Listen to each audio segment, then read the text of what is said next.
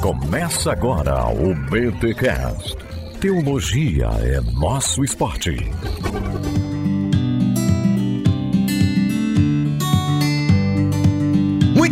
Muito bem, muito bem. Começa mais um BTcast de número 432. Eu sou Rodrigo Bibo e desconfio de pastores que não possuem biblioteca. Meus amigos, minhas amigas, estamos aqui mais uma semana trazendo um conteúdo maravilhoso para vocês. Agora, um papo que eu tive com meu amigo Igor Miguel falando sobre isso, do estudo da teologia presente na formação e na vida do pastor. Afinal, um pastor precisa estudar teologia? Acompanhe esse papo maravilhoso que eu tive com o Igor Miguel. Tenho certeza que você será muito edificado. E, gente, como todo o conteúdo que vocês aprendem aqui no Bibotalk, ele não serve para vocês apontarem o dedo na cara das pessoas, para vocês murmurarem, não. Ele serve para vocês serem instigados a serem melhores, a darem dicas melhores, a serem bons cristãos, atuantes na comunidade, tá bom? Então, ouça com sabedoria, ouça com amor, mas antes, os recados paroquiais.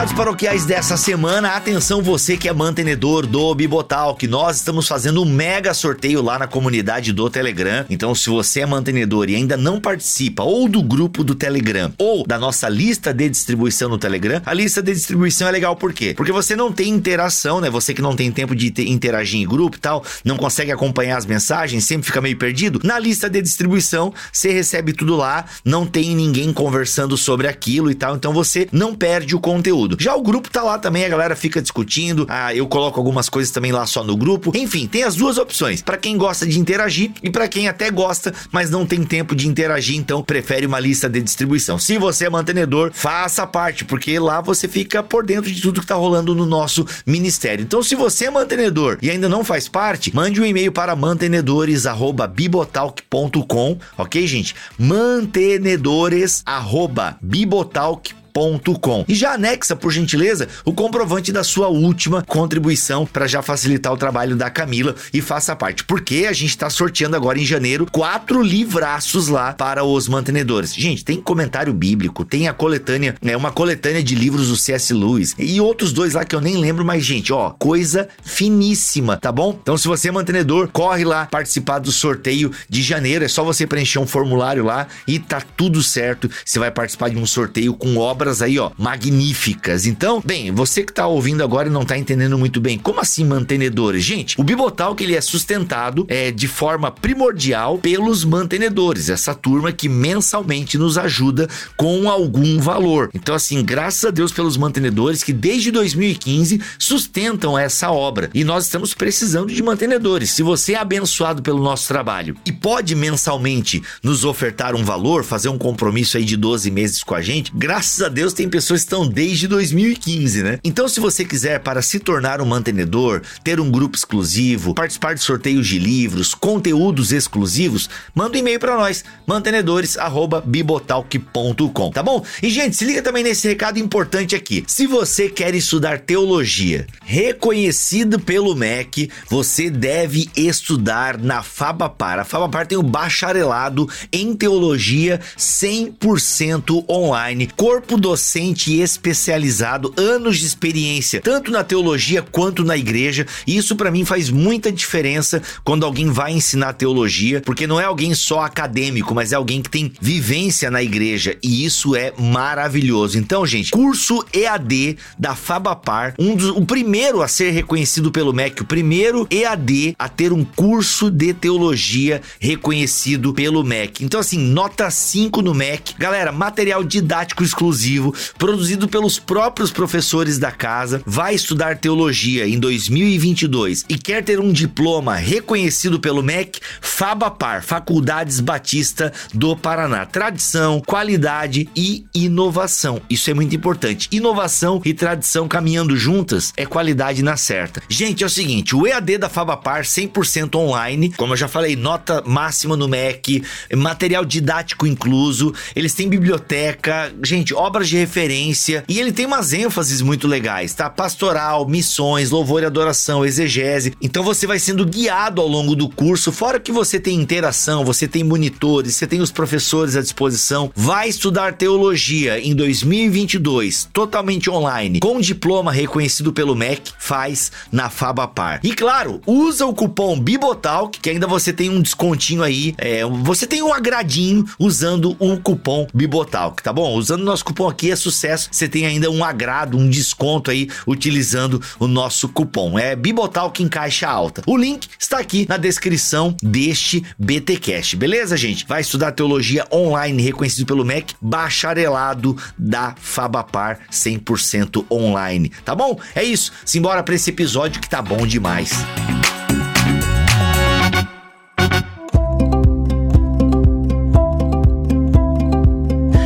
Nós vamos falar um pouquinho hoje sobre teólogo, pastor, pastor e teólogo. Não é meio óbvio, ou não deveria ser óbvio, a gente atrelar meio que automaticamente teólogo, ou melhor, pastor ao teólogo? O teólogo ao pastor talvez nem tanto, mas o pastor, teólogo, não deveria ser uma associação muito rápida na nossa mente? Deveria, mas a verdade é que não é. E eu desconfio que isso seja por algumas razões, pelo menos duas. Eita. Pelo hum. menos duas. A primeira delas, para mim, que é, que é muito evidente, eu acho que é uma culpa da classe teológica. E a gente precisa admitir que isso pode ser uma culpa mesmo. Hum. Por quê? Porque muito do projeto de formação teológica, infelizmente, está associado a um certo tipo de intelectualidade que não é necessariamente uma intelectualidade cristã, apesar dela parasitar a teologia cristã. Vou explicar. Uhum. Imagine o seguinte: imagine, uh, por exemplo, uma escola teológica em que você, ao invés de se colocar ali numa experiência teológica, numa vivência teológica que te convida a se maravilhar com Deus, que eu, como sempre digo, uma das funções básicas da teologia, e que deveria ser o fim dela, inclusive, uhum. é a teologia deveria estar a serviço da adoração. Em qual sentido? Ela deveria estar a serviço do nosso maravilhamento de Deus. Uhum. Então, quando uma teologia não nos maravilha acerca de Deus, ela não nos cativa, e não aprofunda a nossa percepção de quem Deus é, né? É, é, é tem alguma coisa errada. E geralmente onde, onde está a coisa errada? É porque, infelizmente, muito do que a gente entende por teologia e do discurso teológico ocorre uma certa disputa acerca de uma maneira moderna de compreender a Deus. E o que, que a gente chama de compreensão moderna? Né? A gente está falando aqui daquela tentativa do racionalismo moderno de tentar controlar o fenômeno teológico, ou controlar Deus. Uhum. De colocar Deus dentro de categorias que são completamente estranhas à própria maneira como Deus se revelou, a começar, naturalmente, pelo cânon bíblico. A gente olha para o cânon bíblico e a maneira como Deus se, se, fez, a, se fez conhecido, né, não é muito compatível com muito método teológico que a gente utiliza hoje na formação em teologia. Então o cara sai da, da, da escola teológica, muitas vezes, como um moderno. Ele não sai como um adorador, ele não sai como um homem ou uma mulher fascinada com Deus, né? Mas isso é um problema mesmo da, da, da dos métodos teológicos, tá? E aí, claro, muita gente que está do outro lado aqui das fileiras pastorais, né, e da reflexão teológica, olha para muita gente que foi para teologia e o cara, em vez de sair de lá ainda mais encantado com Deus, ele saiu, parece, desencantado com a fé. né? Então as pessoas têm uma certa desconfiança sobre essa associação. Então tá, aí você tem as figuras pastorais cujo ofício pastoral se fundiram com outras coisas que não o cuidado pastoral e o ensino e a função pastoral. Então a gente tem aí as fusões, as armadilhas, né? uhum. o pastor terapeuta, o pastor animador de plateia, ou pastor coach, né? A gente tem aí as vários arquétipos. Pastor administrador. Administrador, né? gestor, né? E, então, esses diferentes arquétipos, uhum. ou agora tem um pastor start, startupeiro, né? Essa brinca aí, né? Starteiro, startupeiro, sei lá. startupeiro, meu é. Deus. É. Então, cara, eu não sei, de repente, é, é, esses arquétipos, estereótipos novos, que são também atribuídos à figura pastoral, distorceram o que significa ser definitivamente um pastor. E quando a gente olha para a história da igreja, o que a gente percebe é, é nitidamente é a figura do pastor como grande mestre da igreja, né? O mestre da comunidade local. E mestre aqui não quero falar do mestre como sentido de um guru, né? Mestre aqui no sentido de ser um didascalos, né? Um, um, um professor, né? O instrutor da igreja. Claro, de novo, repito, muita gente pode imaginar assim, ah, quando você falou pastor, professor, já imaginei um pastor pregando igual um professor da universidade no domingo. De novo, se é isso que nós entendemos como maestria pastoral, nós estamos confundindo de novo o ofício pastoral e o trabalho teológico com uma figura analítica moderna. E não é isso. Uhum. O pastor está muito mais como um artesão das palavras, como um arquiteto da casa de Deus, para usar um termo do Van Hooser, né? Como alguém que está que é chamado por Deus primeiro a se encantar com ele nessa belíssima combinação inevitável entre teologia e oração, por exemplo, que é uma coisa que muitas vezes a gente não fala, mas é, é o contexto onde a, te, a, teologia que realmente fala a, a, a, vida das pessoas a partir de quem Deus é, ela emerge de um contexto de oração. Eu, eu não consigo ser pastor se eu não for, antes disso, um cristão arrebatado de amores pelo Deus que se revelou em Jesus Cristo. Eu não consigo fazer isso. Eu não tenho, eu não tenho como fazer isso. Eu não posso chegar no púlpito da minha igreja, no gabinete pastoral, se eu não for íntegro, antes de tudo, na minha relação com Deus como cristão né, como filho de Deus. Então, não faz sentido eu ser consumido pelo ofício pastoral se antes eu não for consumido pela própria glória de Deus em Jesus. Acho que isso não faz sentido.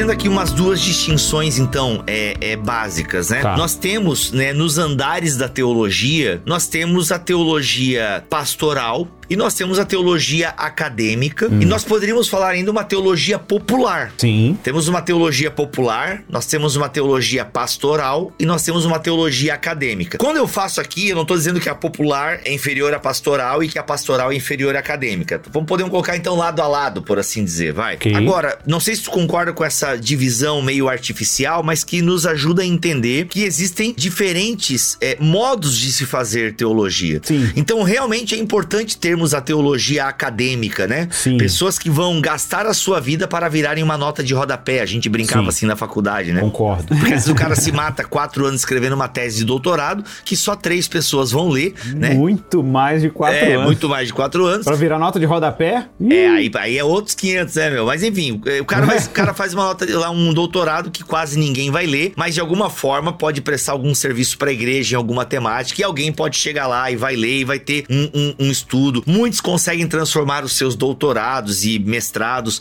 em livros acessíveis e tal. Agora, existe o valor da teologia acadêmica, só que o pastor, ele não é obrigado a ser um acadêmico, mas o pastor, ele precisa ter o contato Primeiro ele tem que ter esse maravilhamento, que eu acho que é o que você está trazendo para nossa conversa aqui. Sim. Esse maravilhamento diante do santo. Isso aí. Esse maravilhamento diante do sagrado. É. Né? A, gente fala, a gente falou muito sobre isso no BTcast sobre santidade em Levítico. Isso. Ficou maravilhoso isso, né? Esse espanto diante do luminoso, né? Esse espanto diante do, do tremendo, né? Como o, o André Heinck gosta de falar. Beleza, então a teologia tem como primeira função uhum. causar esse espanto. E até o acadêmico precisa estar espantado por Deus Deus e entender que, né, é, ele não pode só. Deveria. Deveria, né? Ele não pode ser só uhum. esse moderno. Isso. E o pastor da mesma forma. Perfeito. Só que parece que alguns pastores, Igor, e a gente tem enfrentado isso, tem visto e recebido isso, eles até têm um encanto pelo divino, mas que não os leva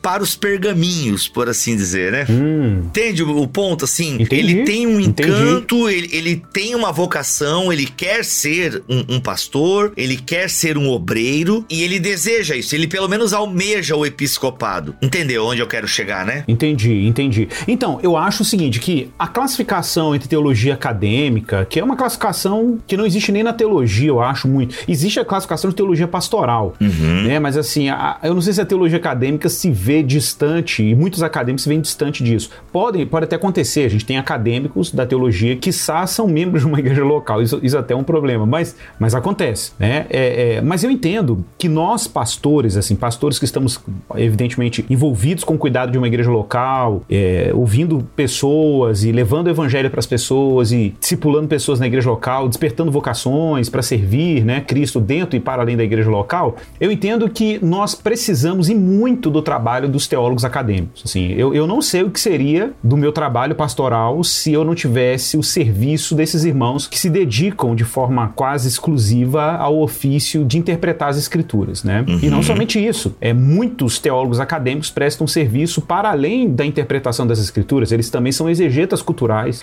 que criam pontes muito importantes entre a produção teológica, a exegética, a interpretação bíblica e as questões do mundo contemporâneo. Então a gente precisa dessas pessoas. Eu até falo assim que eu como pastor, né, eu, eu tenho eu sou muito bem servido pelos pastores exegetas, ou melhor, os teólogos exegetas, intérpretes, né, que às vezes nem se consideram necessariamente teólogos, mas são intérpretes da, da literatura bíblica, né? E a gente tem do outro lado, assim, o excelente serviço também da, dos, dos, filósofos, dos intérpretes culturais, que acabam também prestando um, um ótimo serviço para nós, porque nós também precisamos ter esse, essa interface aí com, com a filosofia, com as questões humanas, etc. Tá, a gente tem essas duas facetas. Agora, Van Hooser vai dizer uma coisa que eu concordo muito com ele. Tipo, ele vai dizer que o lugar do teólogo primaz do teólogo não é a academia, apesar de que vão existir teólogos na academia, evidentemente. O lugar primaz do teólogo é a igreja. A igreja é o cadinho, né? Como ele usa a expressão, é o cadinho do teólogo, é o lugar onde o teólogo oficia o seu trabalho. Poxa, claro, primariamente como presbítero da igreja, mas também como os vários projetos educacionais envolvidos na igreja local. Eu estou pensando aqui, por exemplo, mulheres teólogas, inclusive, podem servir a igreja local. Estou falando aqui, claro, no ponto de vista de um complementarista, né? Uhum. Então, como complementarista, a gente encoraja muito o serviço das mulheres na nossa igreja local, né? É, é por exemplo, em, em, diversas áreas. A gente tem o um exemplo da Vanessa Belmonte, né, na nossa igreja local, que muitos conhecem, que faz um trabalho sensacional, inclusive na área litúrgica, né? Nas, na, nos exercícios, disciplinas espirituais, orientando práticas devocionais, práticas ligadas à, à hospitalidade, né? E, e, e, devoção. Então, assim, ela presta um excelente serviço na igreja local como, como é, cristã, envolvida com a reflexão teológica em um nível. Então, a gente tem vários lugares para o teólogo estar servindo a igreja. Agora, voltando para o pastor. Eu entendo que o pastor, como teólogo, é uma necessidade, obviamente, a gente tem que falar disso, mas tem que reforçar isso. Cara, e eu vou te falar, eu acho que o pastor, nesse sentido, ele precisa ter esse desfrute de pegar um bom livro teológico, inclusive acadêmico, um bom comentário exegético, abrir as escrituras e se maravilhar com ela e, e, aprender com esses mestres. Muitos dados históricos, arqueológicos, culturais, interpretativos são trazidos que nem sempre você vai adquirir no simples hábito de uma leitura direta com as escrituras. Isso é uma questão de modéstia. Deus deu mestres mesmo. Deus deu dons ao longo da história da igreja e a gente precisa aprender a se debruçar. E eu até digo mais. Esse livro, por exemplo, eu vou dar o exemplo do, do uhum. Todd Wilson, por exemplo, que está aí como um dos organizadores. O Todd Wilson, por exemplo, participa de uma associação é, dos pastores teólogos lá nos Estados Unidos, né, que é uma, uma associação muito interessante, em que vários pastores de diversas, diversas confissões estão engajados em combinar profunda reflexão teológica com o exercício do ministério pastoral. Cara, que é o que a gente precisa muito. A gente precisa de pastores que falem uma linguagem acessível. Isso não significa um pastor fazer um trabalho acadêmico no púlpito, não. Significa que a gente precisa ter esse tesouro sempre acessível. A gente precisa ir para o depositum fidei, que é um termo muito importante, o depósito da fé, que é tudo isso que a igreja acumulou ao longo dos anos. E eles fazem um exercício muito legal de recuperar reflexões pastorais na teologia patrística, por exemplo. Puxa vida, eu já falei isso inúmeras vezes em podcasts aqui. O quanto que Irineu de Lyon, Agostinho, né, os pais capadócios, Atanásio, por exemplo, são, são teólogos daí da, da, da, antes da reforma, que trouxeram subsídios absurdos para o meu exercício do trabalho pastoral. E às vezes o pastor tá aí esgotado. Isso acontece, cansado, e ele tá até orando, devotando a vida dele e tudo. E o púlpito dele é um púlpito que ou ele fala muito pro povo, mas não tem conteúdo, ou às vezes ele tem muito conteúdo e já não fala mais a linguagem do povo. Então eu acho que essa combinação entre gabinete púlpito e teologia, né? Claro, eu não vou entrar no mérito da devoção do pastor, porque isso aí para mim é uma questão óbvia, né? Tem um, um, potencial de causar um impacto na igreja local que a gente ainda não conhece. Ó, o Jorge ele comentou o seguinte: a Bíblia cobra isso de um pastor, ser um teólogo. Eu acho que não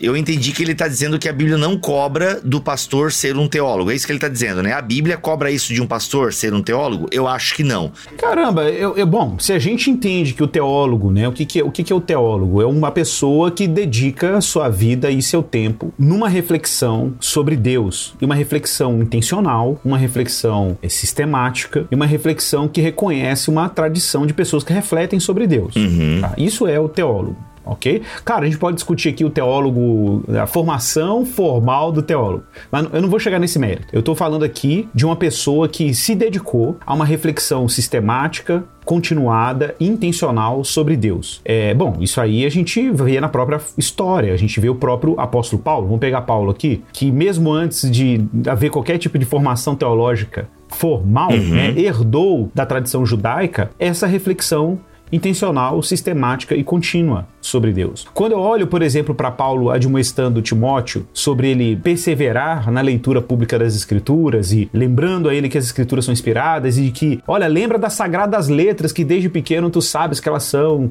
e etc, etc. Olha, o que, que é isso? É claro que a gente ainda não tinha uma academia teológica cristã no mundo, mas a gente tem aí uma, hiper, uma hipervaloração por parte de Paulo, né, de, de um conhecimento intencional, contínuo das Escrituras. Ora, o que é isso se não teologia? Ponto. Teologia. Não, e outra, Igor, o obreiro deve manejar bem a palavra da verdade. Uhum. O que é isso? Manejar bem a palavra uhum. da verdade, se não um exercício teológico. É a questão que o Igor estava falando no começo, é a definição básica de teólogo. Teólogos somos todos nós, gente. A pergunta que inclusive o James Sawyer coloca, o James Sawyer é o cara que eu tenho usado muito no meu curso aqui de introdução à teologia. Não sei se você conhece essa obra, Igor, é muito boa. Não, eu conheço, eu conheço só o Tom Sawyer. Só o Tom Sawyer. Quem que é o Tom Sawyer? Tom Sawyer é o, o as aventuras de Tom Sawyer lá do, do, Mark Twain e que virou a música do Rusk. Nossa, né? Tom é, Sawyer, é, que era a música do MacGyver. Você lembra da música do MacGyver? Lembro. Da abertura do MacGyver? Caraca. Tom Sawyer. Olha aí. é. Eu só lembro do James Sawyer e do Sawyer de Lost, que era o velhaco lá de Lost que vai melhorar na terceira temporada. Mas isso aqui é um livraço e tal. E o James Sawyer fala isso: olha, todos nós somos um teólogo. A pergunta é se somos bons ou maus teólogos. Então, sim, a Bíblia pede, e ela pede que os pastores sejam teólogos, por quê? Porque ela pede, todos reconheçam, sabe, a Bíblia como palavra de Deus, que meditem nas escrituras de dia e de noite. Então, isso é um exercício teológico, gente. Gente, vocês são teólogos, agora vão procurar ser um teólogo bom, por isso ancorado na tradição. Igor,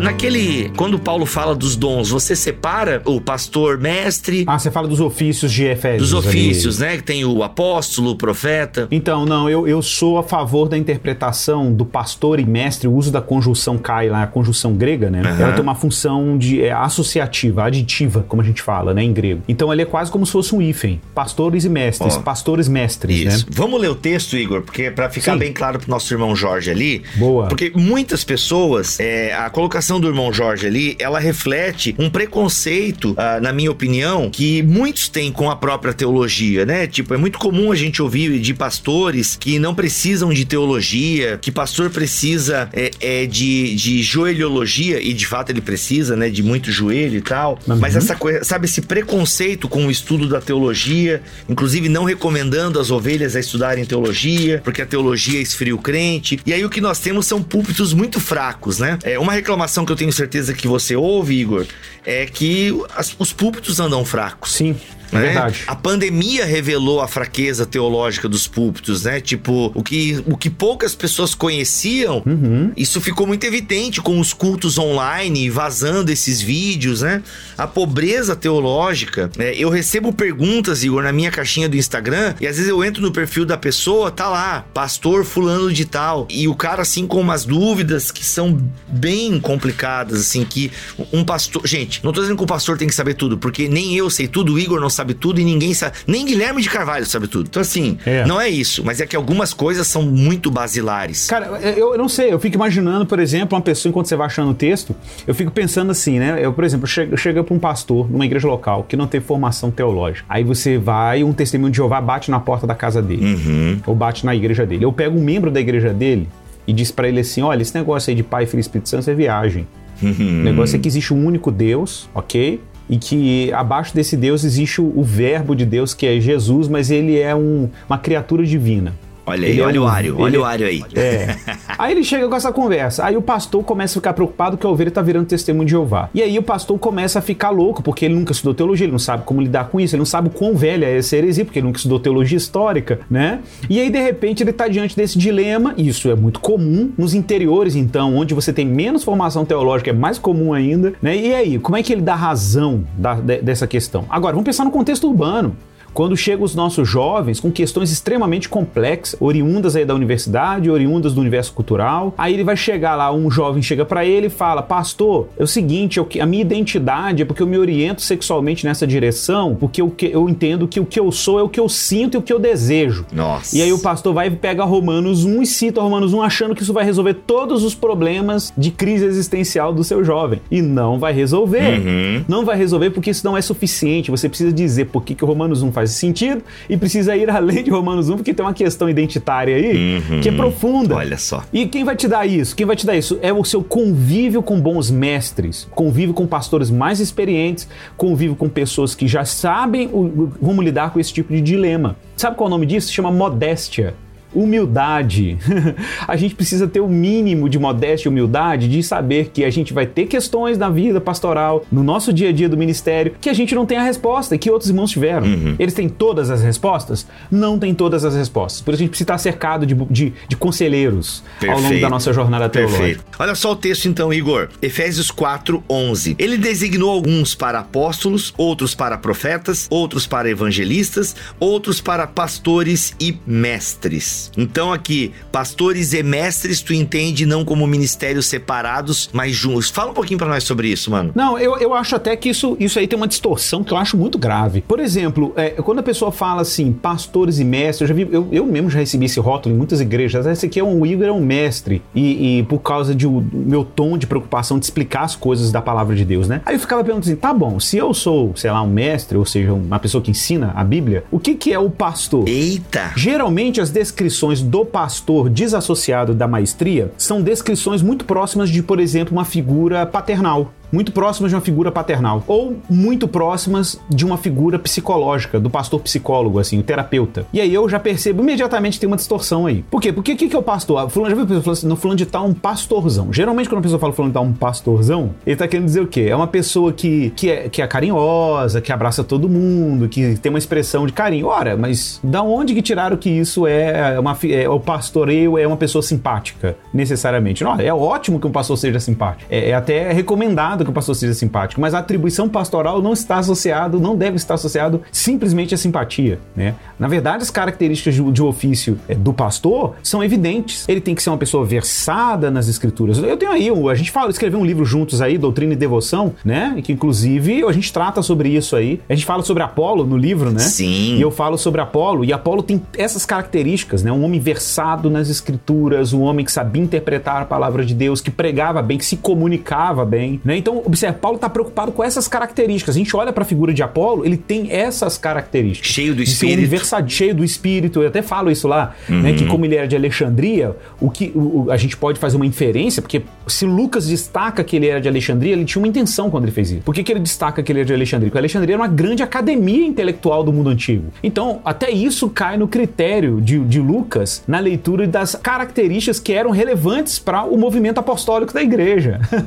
então, tipo assim, assim, uhum. caramba, ele era um homem poderoso nas escrituras. É, é, é a expressão que é utiliza, utilizada, né? Poderoso nas escrituras. Uhum. Letrado nesse sentido, né? O, inclusive o termo que tá lá, a gramata, né? Acho que é o termo que tá lá em grego. É, é a ideia que ele é letrado, ele dominava, né? O, algum conhecimento formal sobre as escrituras. Então a gente tem aqui um cenário, o Bibo, na minha percepção, em que o pastor ele é inevitavelmente alguém versado em teologia em algum nível. Claro, você pode dizer assim, não, mas eu tenho um pastor ali do meu bairro que ele que do, do, da minha comunidade, que ele não é um, ele não tem assim é, grandes preocupações teológicas, ou ele não é extremamente profundo na teologia, mas assim, mas ele, mas a pergunta é, ele tem a humildade de saber onde estão as fontes, de saber na hora de ter uma dúvida, saber consultar um comentário bíblico, um bom dicionário bíblico, ele tem essa preocupação de, de se expor a bom conhecimento das escrituras de forma continuada, ele vai a boas conferências, bons encontros. Essa é uma pergunta importante, porque é claro que a gente não pode exigir de um pastor todo pastor, ser versado em língua hebraica ou ser versado em língua grega. Mas no mínimo, ele tem que saber onde estão as ferramentas para ele trabalhar. Ele tem que ter o, o toolbox, né? a caixa de ferramentas para ele saber trabalhar.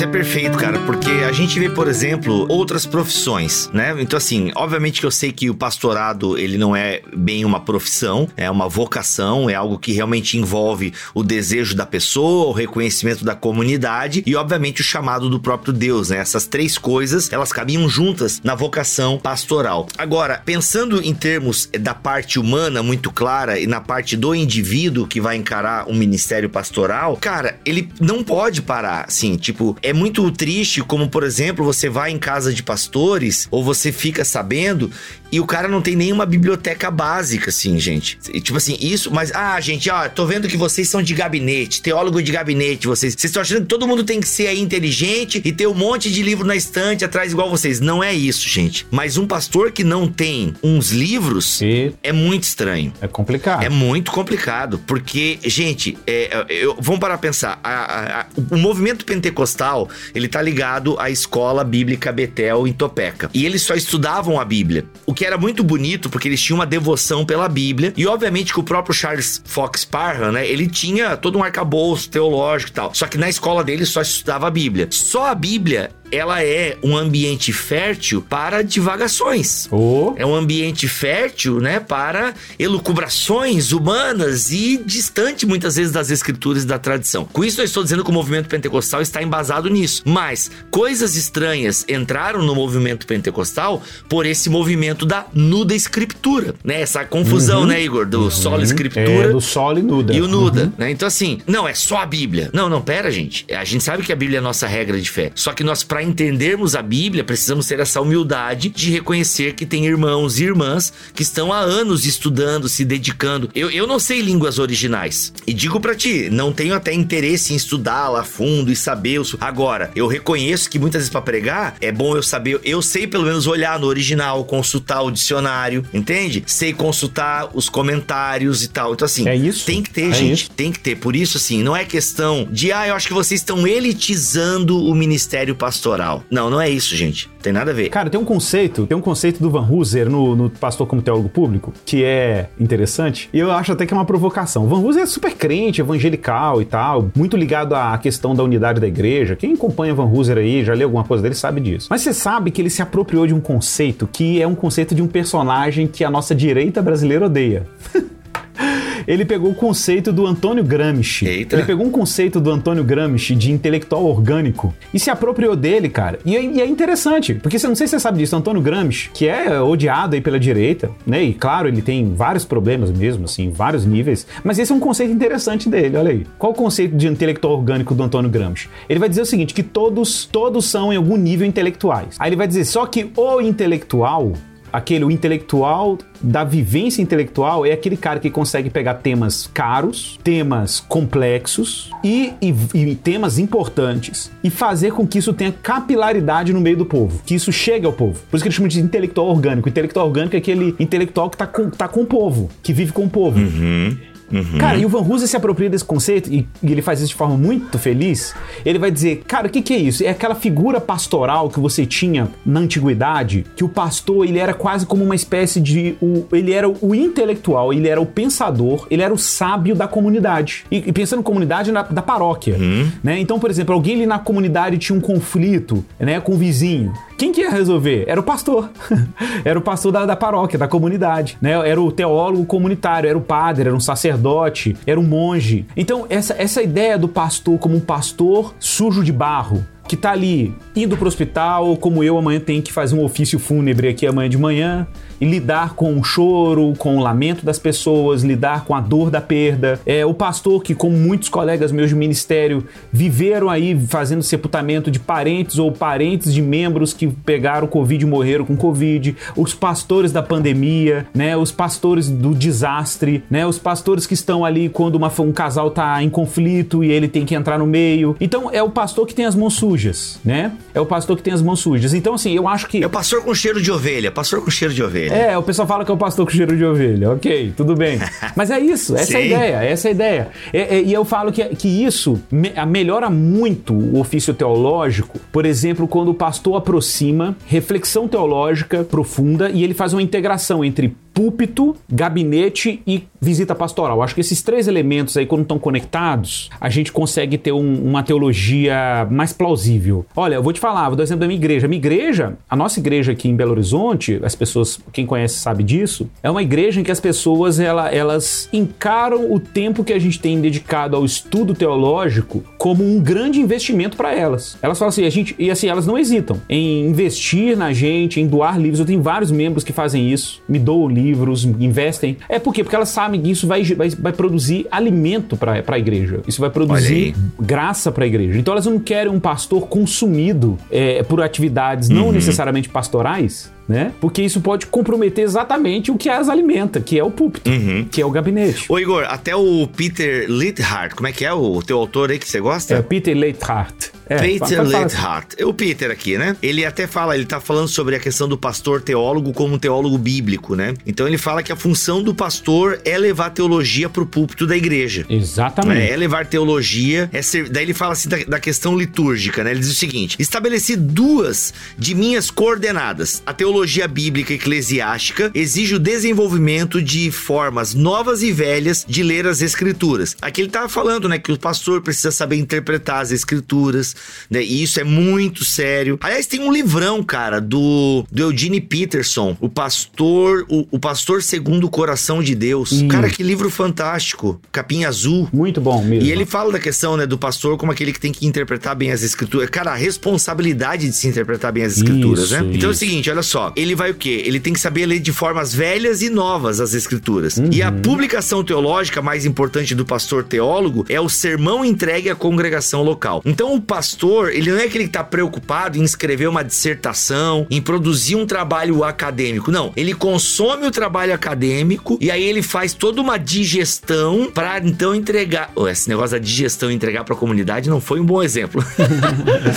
ele faz toda então uma curadoria, ok? Ficou melhor o Isso, exemplo. Ficou mais bonito. Ficou mais bonito, porque o cara faz digestão e entrega pra comunidade, mano, o que, que se entrega depois da digestão? Não fica legal, né?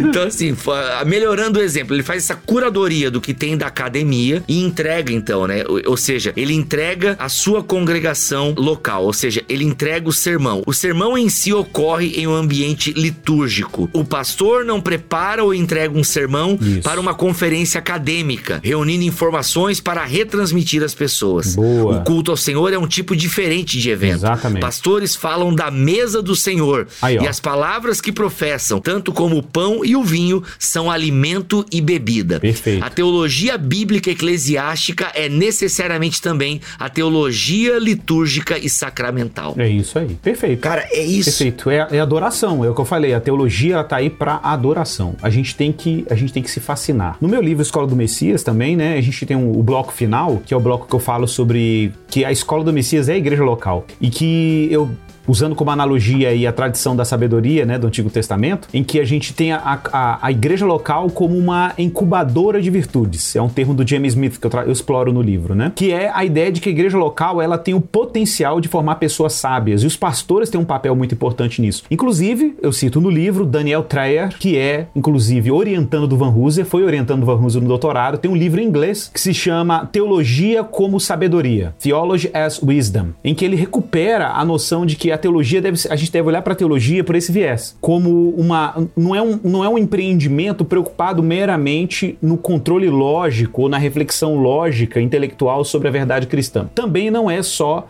uma reflexão estética, né, de você apreciar a beleza de Deus, etc. Tem um terceiro nível, em que a teologia também está envolvida e está engajada em como as pessoas vivem melhor e vivem para a glória de Deus. Então, muito do nosso trabalho pastoral deve ter uma, uma direção no sentido da gente se preocupar como pais educam melhor os seus filhos, como mães é, também conseguem florescer como mulheres em suas casas e como mães, em como os filhos obedecem a Deus e podem ser educados nessa verdade, e a gente lida com os problemas do dia a dia, com a cultura pop, a gente navega falando sobre musicalidade, arte, engajamento vocacional nas diversas áreas da vida. Então a gente também tem que fornecer insights de sabedoria para o bem viver. Então o pastor, quando estiver refletindo, ele não pode fazer uma reflexão mera e exclusivamente cognitiva sobre a palavra de Deus. Ele tem que ter uma preocupação. Tá, como que as pessoas, isso vai impactar a vida das pessoas, né? E como que temas caros, por exemplo, justificação, regeneração, é, vida com Deus, santificação, como que esses temas que são caros podem, podem atingir a vida das pessoas por inteiro, no seu dia a dia, quando elas acordam de manhã, tomam um café, vão pro trabalho, voltam cansados e a rotina, como é que a rotina é impactada com isso?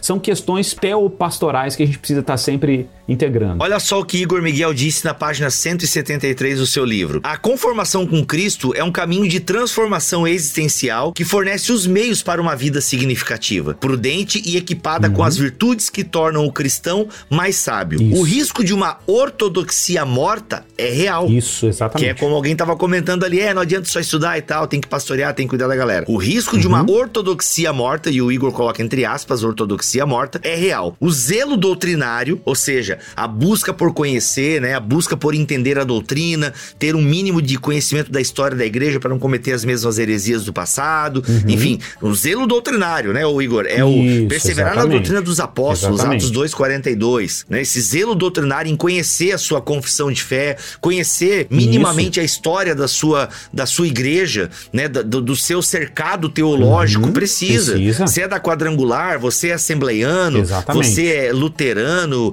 presbiteriano, em que cercado você tá? Onde é que você amarrou seu bode? Entendeu? Zelo doutrinário. O zelo doutrinário, desacompanhado de educação virtuosa e mudança profunda nas afeições, pode resultar em uma anomalia nos desdobramentos da obra de Jesus Cristo na criação, no, no cristão, na criação, consequentemente, no cristão. Cara, olha só, pode resultar em uma anomalia nos desdobramentos da obra de Jesus no cristão. Cara, tô, já que a gente tá com o autor aqui do livro, Cara, Igor, o que, que você quer dizer com isso aqui, cara?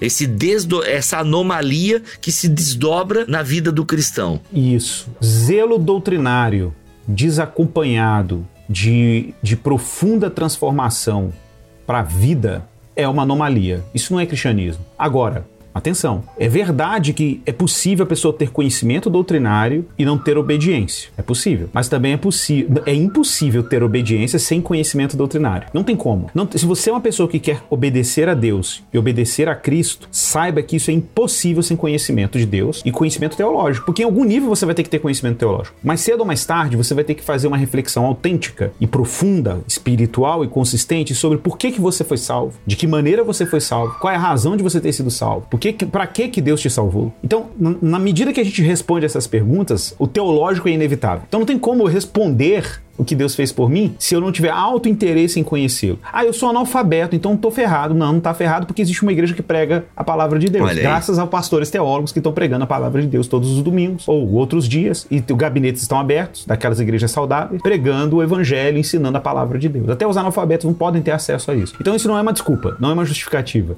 Agora, conhecer a Deus é um pré-requisito para uma vida frutífera. Agora, é verdade, é verdade que tem muita gente que quer, que quer conhecer a Deus, mas não frutifica. Aí eu acho que é uma anomalia mesmo, porque faltou uma integração entre aquilo que a gente professa e aquilo que a gente vive. Ah, legal. Gente, olha só, o livro do Eugene Peterson é Um Pastor Segundo o Coração de Deus. Essa aqui é uma trilogia do Eugene Peterson, tem o Pastor Desnecessário e Um Pastor Contemplativo. Se não me engano, é essa trilogia do Peterson. E eu só tenho esse, Um Pastor Segundo o Coração de Deus. Um antídoto para algumas práticas superficiais, empresariais e essencialmente seculares, que fazem parte do ministério pastoral na atualidade. Eu acho que atualmente esse livro tá fora. Infelizmente, Eugene Peterson vende muito pouco aqui no Brasil, tá? Tá, gente? É por isso que nenhuma editora tem interesse nele. Vou falar com algumas editoras amigas, vai que. Mas, mas temos aqui o livro do Igor Miguel, tá bom, gente? Ó, A Escola do Messias. Muito recomendado para pastores, inclusive. Muito recomendado para pastores. Muito recomendado para pastores. Olha, você para presentear o seu amigo pastor, pastora, é, professor de escola dominical, enfim, tá? Fica aí a dica. Vai lá, compra na Amazon, em qualquer livraria que você achar.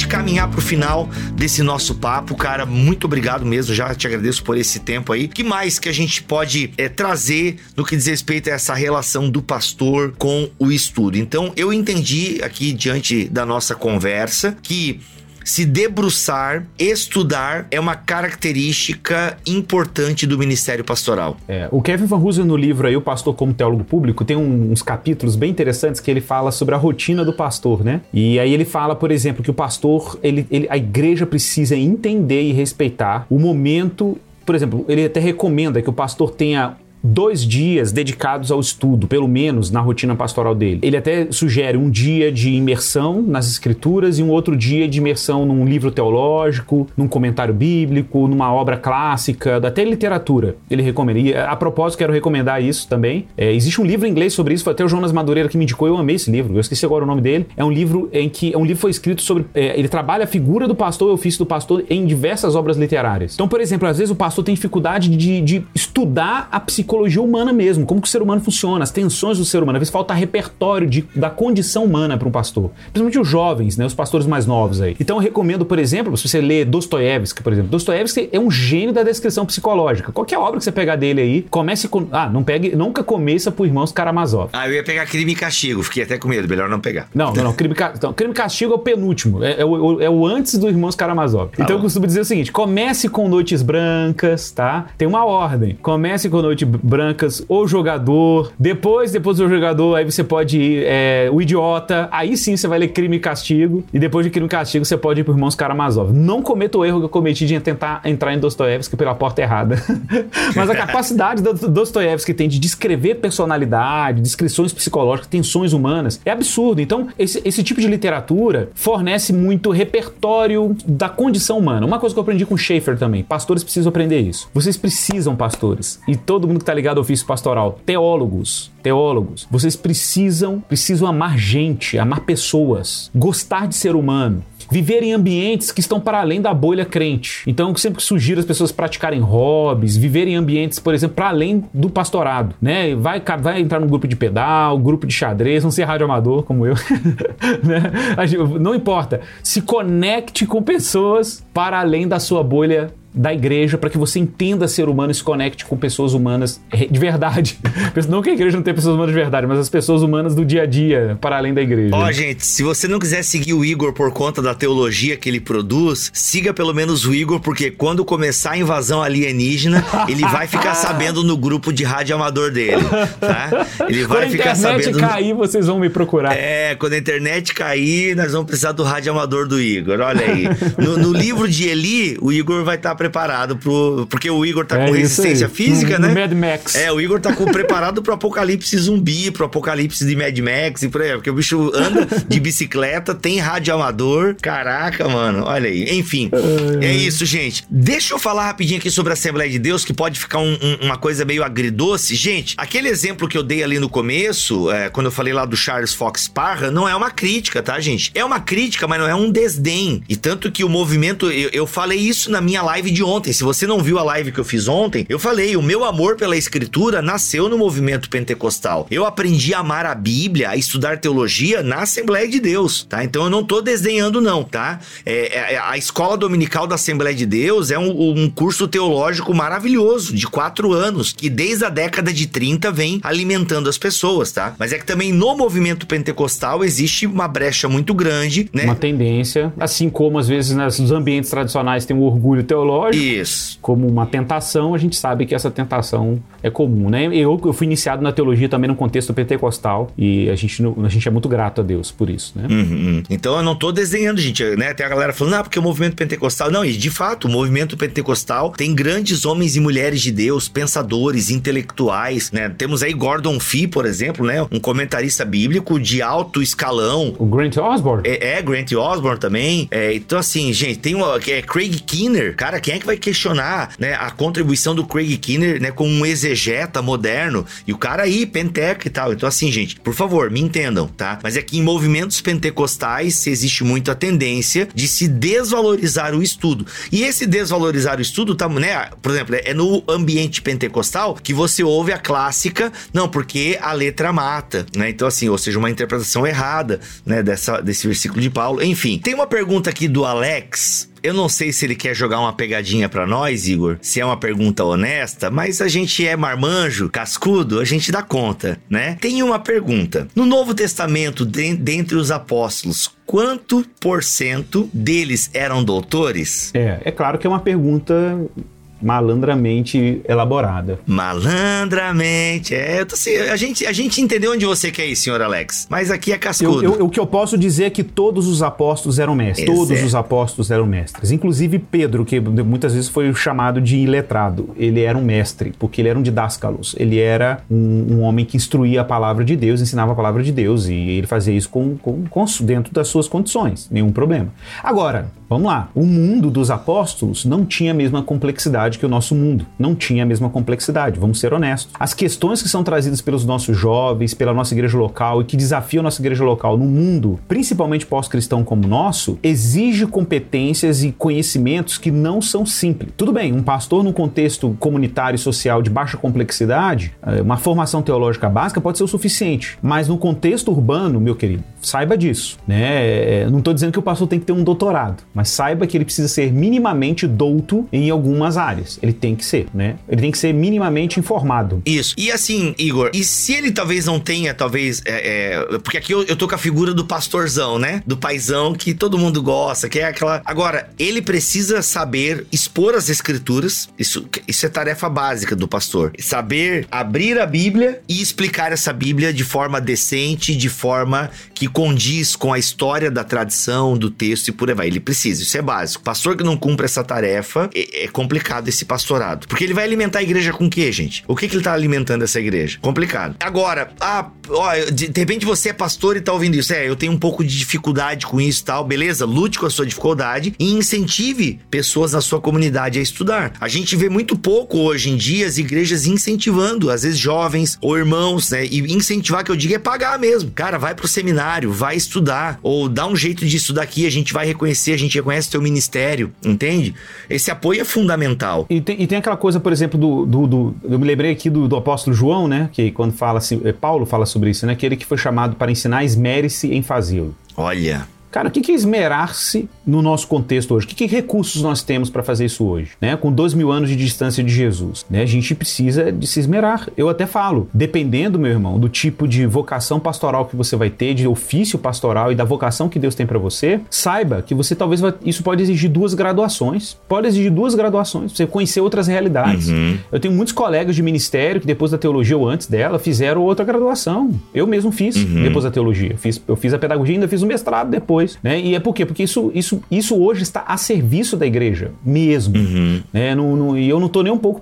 Inclusive, eu tive que várias vezes eu estive em, em, em, bifurcações que eu tive que escolher entre seguir uma carreira acadêmica e ser o pastor da igreja local. Eu abri mão da carreira acadêmica ou só fiz o trabalho acadêmico quando ele não atrapalhava o pastoral, porque eu tenho um compromisso com, com, com os irmãos que a gente tem é, o trabalho de cooperar com Jesus na apacentar uhum. dessas pessoas. Enfim. Olha aí, muito bom. Uma última pergunta pra gente encerrar aqui, Igor, que eu acho que é legal. Aqui, ó, a pergunta do Ricardo Mota. Talvez a gente não goste do termo bivocacionado, mas ele comunica a ideia, né? O que vocês têm a dizer sobre os pastores que são bivocacionados? Então, eu, quando a pessoa diz aí bivocacionado, eu tô entendendo que ele está se referindo ao pastor que, além de cuidar é, da igreja local, como um pastor ordenado ou nomeado, ele também exerce uma outra profissão, né? E aí tem muitas variáveis. Eu tenho exemplos, assim, de pastores, por exemplo, pastores que são militares em exercício por exemplo, foram ordenados pastores e são militares, não podem largar a carreira militar para ser pastores em tempo integral. A gente também tem um caso de pastores que, por exemplo, não recebem um sustento né, de, de maneira que dê para ele sustentar sua casa, sua família, é, e ele tem que complementar a renda com outro trabalho. E também tem um caso de pastores que são intencionalmente bivocacionais. Em qual sentido? Eles, eles entendem que o exercício do ministério na igreja local precisa ser acompanhado de uma relação para além da igreja local. É, e eu, eu já eu tenho histórias interessantes, eu ouvi histórias bem interessantes disso. Pastores que eram pastores pastores em tempo integral, plantadores, e que o sustento deles os distanciava da vida de pessoas comuns. Ele tinha que plantar uma igreja e evangelizar pessoas. O pastor largou a profissão, ou melhor, largou o sustento da igreja para ser um plantador de igrejas Uau. como? Ele trabalhou num pub como barman. Olha num aí, pub, mano. Bicho. Ele, nos Estados Unidos essa história. E aí, quando ele trabalhou como barman num pub, ele começou a se conectar com pessoas reais, evangelizou a dona do pub, a dona do pub começou a abrir no dia da semana lá para o hum. culto hum. dentro do pub, ok? E assim nasceu uma igreja. Então, cara, as variáveis porque um pastor pode ser bivocacional são muito complexas. Eu conheço muitos pastores bivocacionais plantadores. Por quê? Porque ainda não tem sustento para começar uma igreja local. Então, eles precisam combinar o trabalho pastoral com uma profissão. Uhum. Então, acho que é isso. Agora, pode ser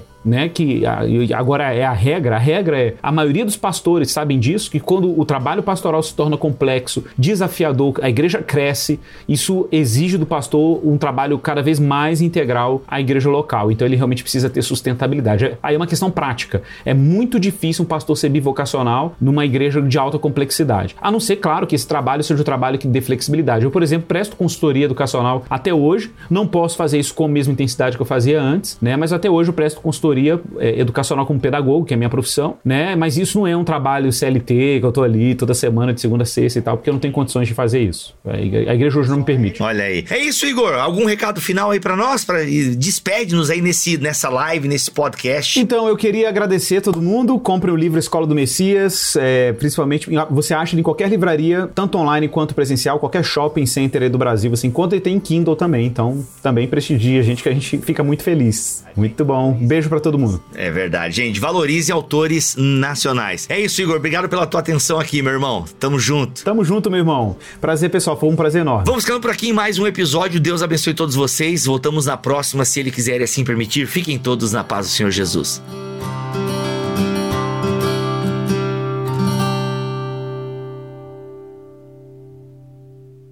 Este podcast foi editado por Tuller Bibotalk Produções.